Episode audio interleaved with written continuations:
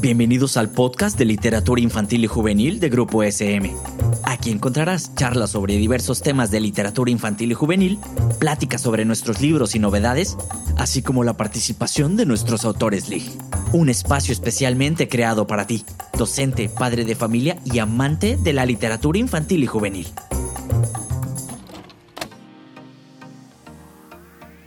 Hola, bienvenidos al podcast de literatura infantil y juvenil de Grupo SM México. Yo soy Juvianela Alcántara y estoy muy muy contenta de estar esta temporada con ustedes en un episodio más. Y también estoy muy entusiasmada porque el día de hoy tendremos una conversación con el autor José Luis Zárate sobre su libro más reciente, Ventana 654. José Luis nació en Puebla el 20 de enero de 1966. Narrador, estudió lingüística y literatura hispánicas en la Benemérita Universidad Autónoma de Puebla. Ha sido coordinador general del Círculo Puebla de Ciencia Ficción y Divulgación Científica. Subdirector de La Langosta, se ha posado. Miembro del comité organizador del Festival Anual de Ciencia Ficción y Fantasía que se celebra en el auspicio de la Universidad de Tlaxcala miembro fundador del Círculo Independiente de Ficción y Fantasía y de la AMSIF, colaborador de A quien corresponda, Asimov Ciencia Ficción, Azot Ciencia y Desarrollo, Complot Internacional, Diálogos, Dos Filos, Eco, El Cuento, Escriba, Esta Cosa, Generación, La Langosta se ha posado, Prisma, Prolepsis, Sub, Tierra Dentro y Umbrales. Becario del FOECA, Puebla, en 1998. Primer lugar en el cuarto concurso nacional Puebla de Cuento de Ciencia Ficción, 1987, y el premio Calpa 1992, al mejor cuento de ciencia ficción de la década de los 80 por El Viajero. Premio Internacional Más Allá 1992 por Análogos y Terblix, otorgado por el Círculo Argentino de Ciencia Ficción y Fantasía. Premio Internacional de Novela de Ciencia Ficción y Fantasía, MEXIF 1998, por La Ruta del Hielo y la Sal. Finalista del premio Shirley Jackson Award. Ha sido galardonado con el premio Caniem al arte editorial con su título Monstruo bajo la cama solicita niño que asustar en el 2022. Sus libros han sido traducidos al inglés, francés y turco. José Luis, qué gusto que estés hoy con nosotros. Bienvenido, ¿cómo estás? Pues feliz de estar precisamente aquí para hablar de libros y escritura. Y precisamente de uno de tus libros más recientes, que está salidito del horno, que es Ventana 654. Y yéndonos hacia ya la historia, Raquel, la protagonista de Ventana 654, es una experta gamer, ¿no? Estos gamers que están eh, muy en tendencia. Raquel se adentra en un mundo catastrófico de realidad virtual. ¿Cómo fue construir este universo videojuego en el que Raquel se encuentra inmersa? Este, una de las cosas que más me ha gustado de los videojuegos es que se han ido desarrollando. Desde que eran dos palitos que hacían pip, pip, pip, hasta los nuevos videojuegos que son increíblemente sofisticados. Cuentan historias muy sutiles, llenas de significados, eh, de universos, y a mí me gustó mucho poner una novela en uno de estos nuevos juegos. Unos juegos que no solo es disfrutemos del ambiente, sino que hay una historia atrás, un subtexto y algo más interesante.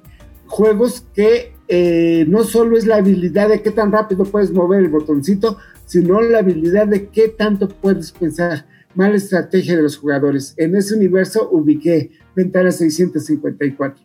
Claro, y, hablando justo de, de, este, de esos videojuegos, pero además de ya la realidad virtual, ¿no? Entonces, en tu opinión, eh, ¿qué tan real puede llegar a ser esta realidad virtual? O sea, ¿qué, qué tan real podemos llegarla a ver? O, o, los chicos, ¿no? Los jóvenes de ahora que están como muy muy adentro de, este mundo de los videojuegos, ¿qué tan real puede llegar a ser esta realidad virtual?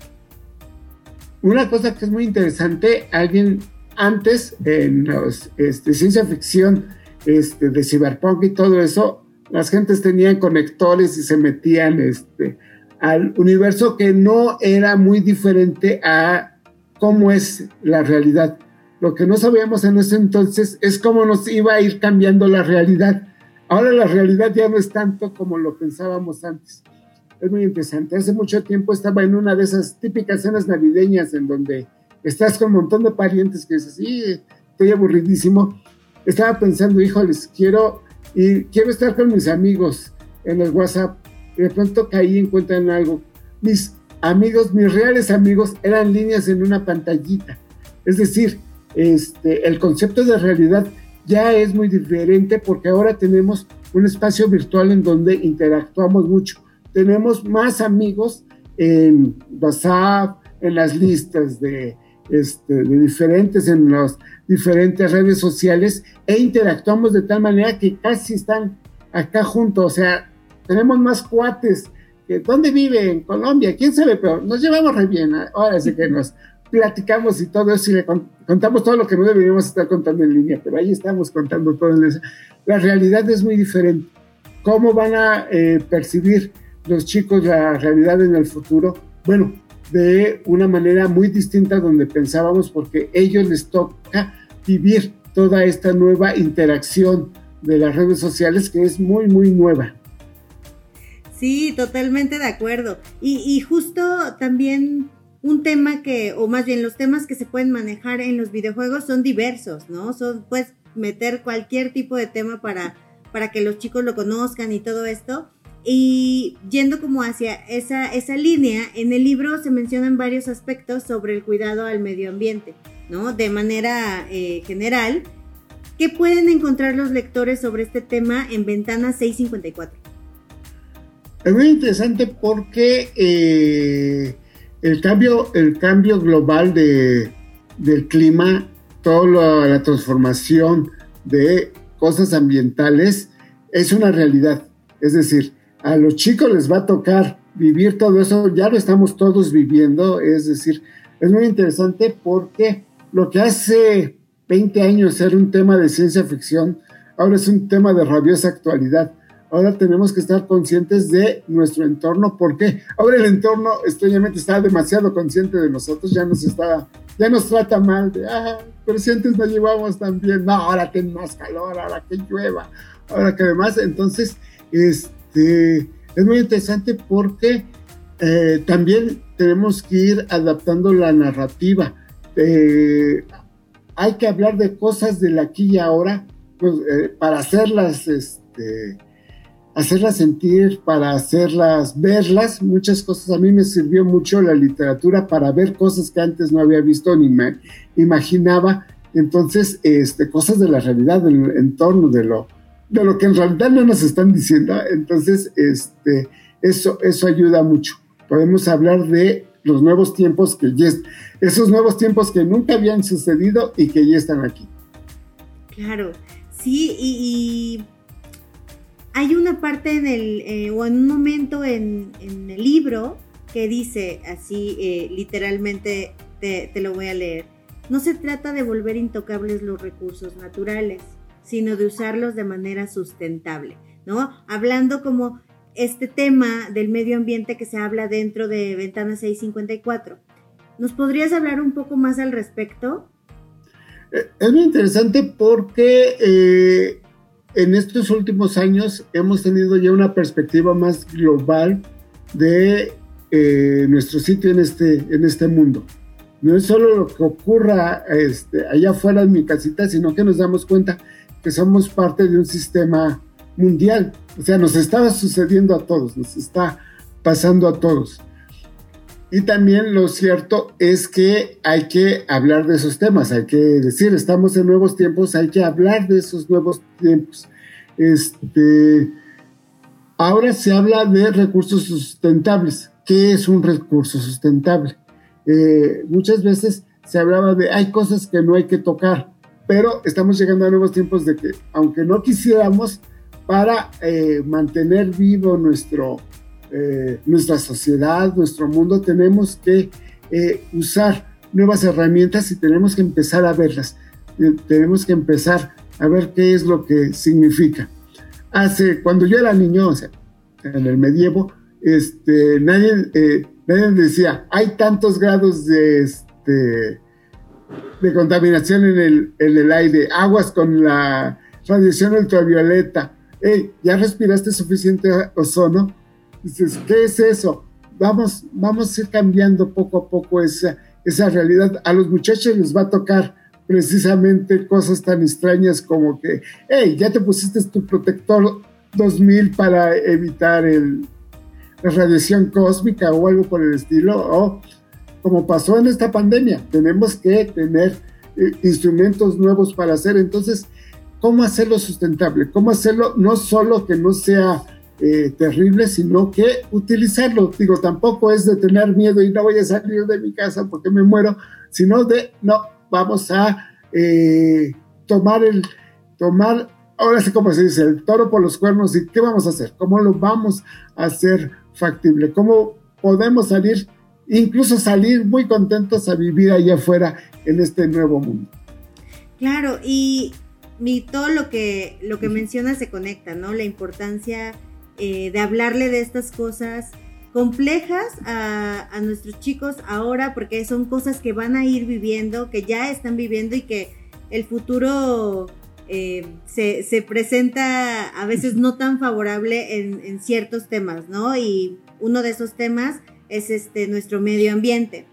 Pero, ¿por qué crees que es importante ofrecer a los jóvenes lectores estas obras cargadas de aventura pero también con temas importantes como nuestro impacto al medio ambiente, ¿no? Ya dijimos qué es lo que, de qué les estamos hablando, ¿no? Con qué se van a encontrar, pero por qué es importante hablarles de estos temas complicados, ¿no? O, que parecieran no tener tanta importancia algunos temas para los jóvenes, pero que tienen que, que saber de qué trata.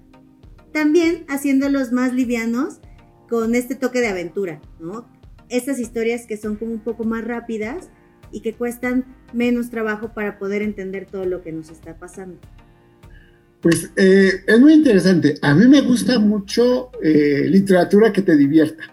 Es decir, eh, cuando dicen el placer de leer, es que es un placer, que te gusta, que, que está, te estás divirtiendo, ah, está sufriendo, se muere o no se muere. Estamos este, realmente interesados en lo que está pasando.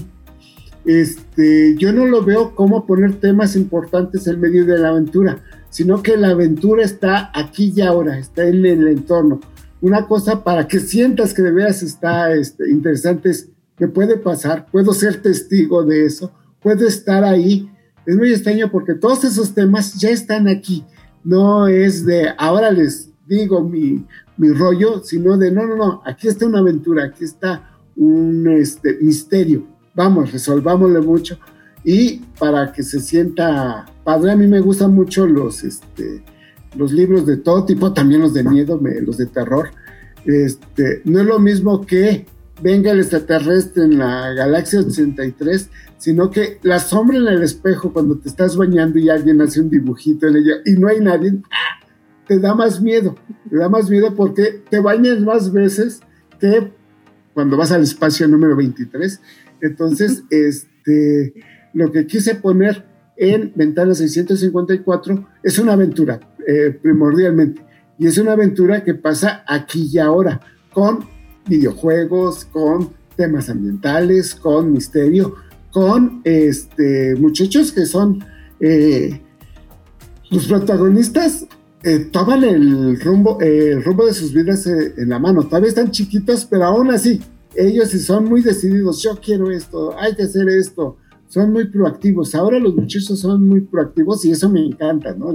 Vamos a hacerlo. Ya están este, tecleando muchas cosas. Son cosas que eh, para los adultos ya son casi esotéricas. ¿De qué demonios está haciendo? Ah, ahorita te hago un, un este, ahorita lo convierto en AVI y mando el este, video, ta, ta, ta, ta, un photoshopazo y uno se queda de, ok, este, es eh, una aventura que eh, sea divertida también. También a mí me gusta mucho que los libros, repito, sean este, fascinantes. Vamos, vamos, vente, vamos a ver Blockbuster, vamos a ver este, cosas emocionantes y los temas importantes en realidad se van filtrando este, a sí mismos. Estamos hablando de aquí, de una aquí y ahora. Eh, nuestro aquí y ahora es bastante complicado, entonces quiera que no empezamos a tratar esos temas.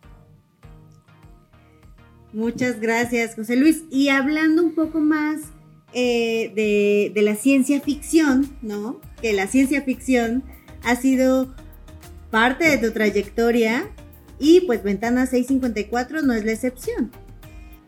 En tu opinión, ¿qué alternativas brinda la ciencia ficción para tocar temas tan importantes como el impacto ambiental?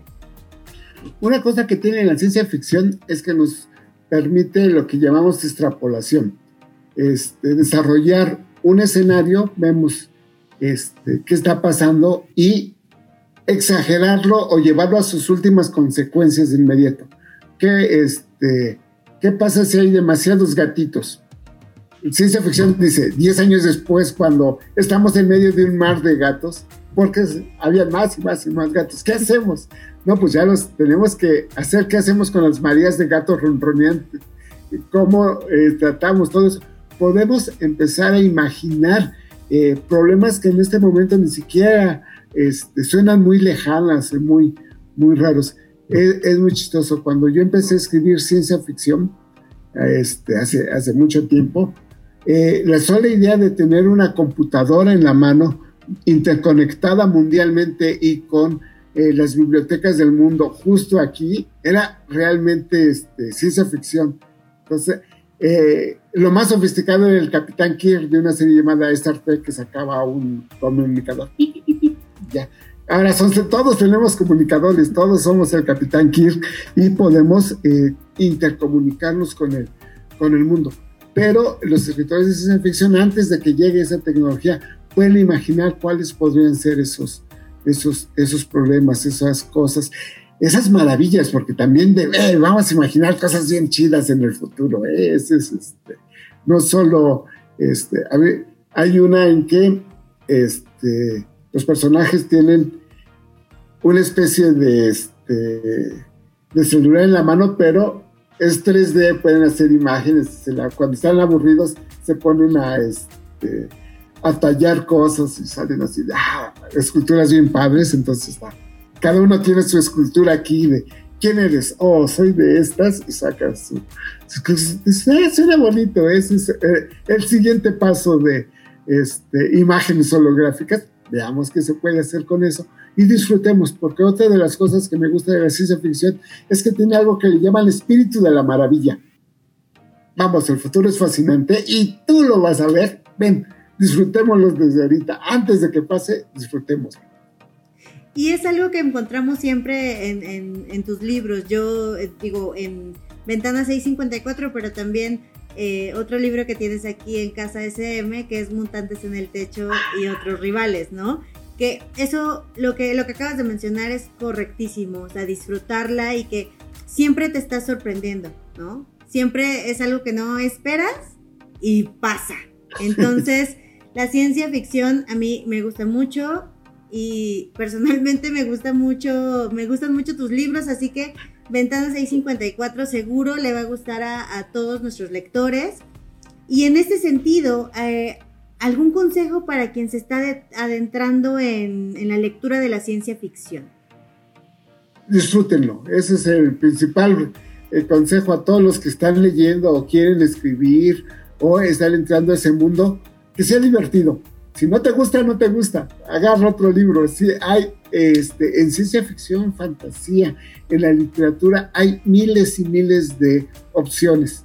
Este, si lees así de, ah, ahora voy a leer.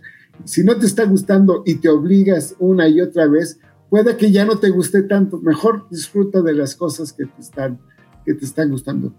Ve los libros divertidos. Uno dice, Ok, pero hay libros importantes. Sí, pero también hay libros divertidos.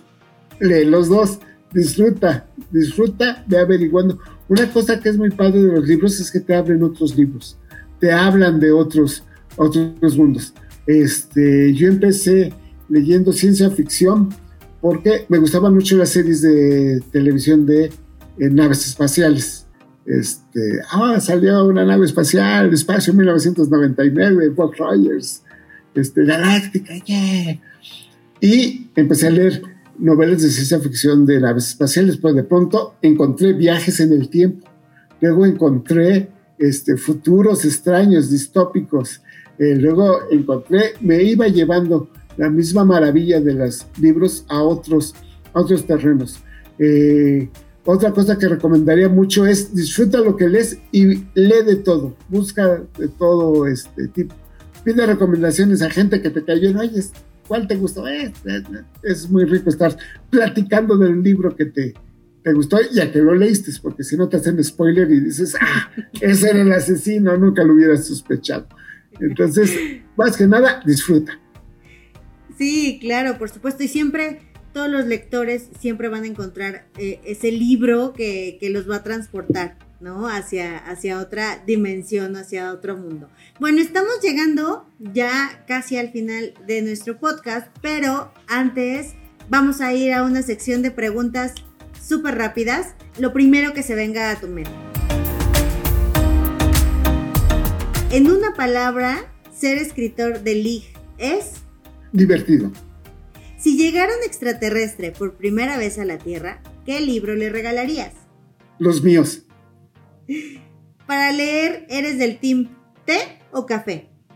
Eh, galletitas de chocolate. Muy bien.